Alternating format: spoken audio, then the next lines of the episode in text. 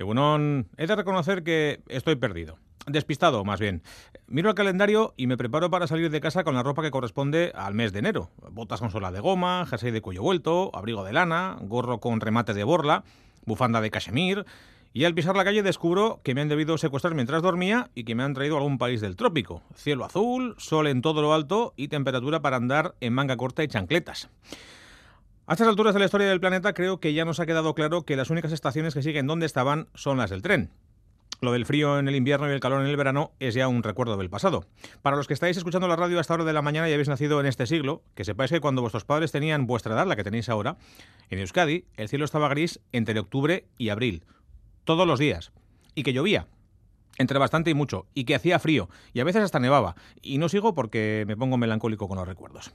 Llevamos unas cuantas semanas además escuchando discursos cruzados entre gente que manda mucho. De un lado los que mandan en las empresas petrolíferas y del otro de los que mandan en las empresas eléctricas. Lo que dicen es más o menos lo de siempre. Los primeros, que si el cambio climático no es para tanto, que no se puede dejar de quemar carbón, que ya haremos algo para contaminar menos, pero que seguiremos contaminando un poco.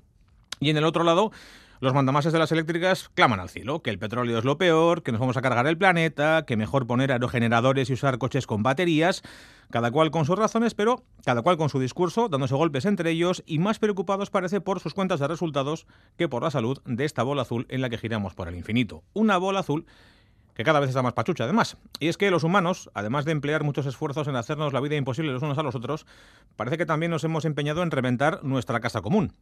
El año pasado, el 2023, ha sido el más caluroso de la historia desde que existen registros. Sí, vale, seguro que cuando cayó el meteorito que mató a los dinosaurios hacía más calor, pero allí no había nadie con un termómetro junto a los brontosaurios. La media del planeta se ha ido hasta los 14 grados, que puede no parecer tanto, pero que es mucho. Dicen los que saben de esto que estamos a un pasito de irnos al carajo, y que por lo que hacemos, y más por lo que no hacemos, parece que estamos por la labor de tirar para adelante. Las cumbres mundiales por el clima tienen el mismo valor que un euro de plástico, y los acuerdos que se alcanzan en ellas son papel mojado. Bueno, ya ni eso, salvo que alguien tire un vaso sobre los documentos, porque ya no llueve ni sacando a los santos de procesión. Aquí vamos librando. Pero no muy lejos, la cosa está bastante chunga. En Cataluña, por ejemplo, las reservas de agua a estas alturas del año están en el 16%. Para que nos hagamos una idea, aquí estamos por encima del 76%.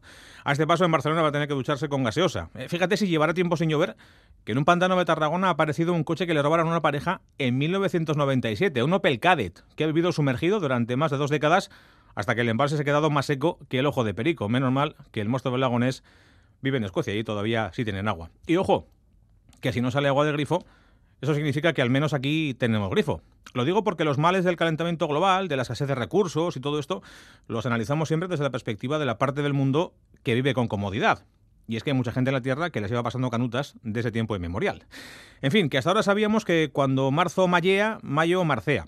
Ahora está por ver qué va a pasar cuando lo que mallea es enero no sé, bajo cero en primavera, lluvias a cascoporro por San Fermín. Yo, por si acaso, no voy a guardar todavía ni las botas ni el abrigo. Bueno, ni las chanclas. Eh, bueno, y ni las bermudas. Eh, mira, mejor salgo en pijama y que sea lo que tenga que ser.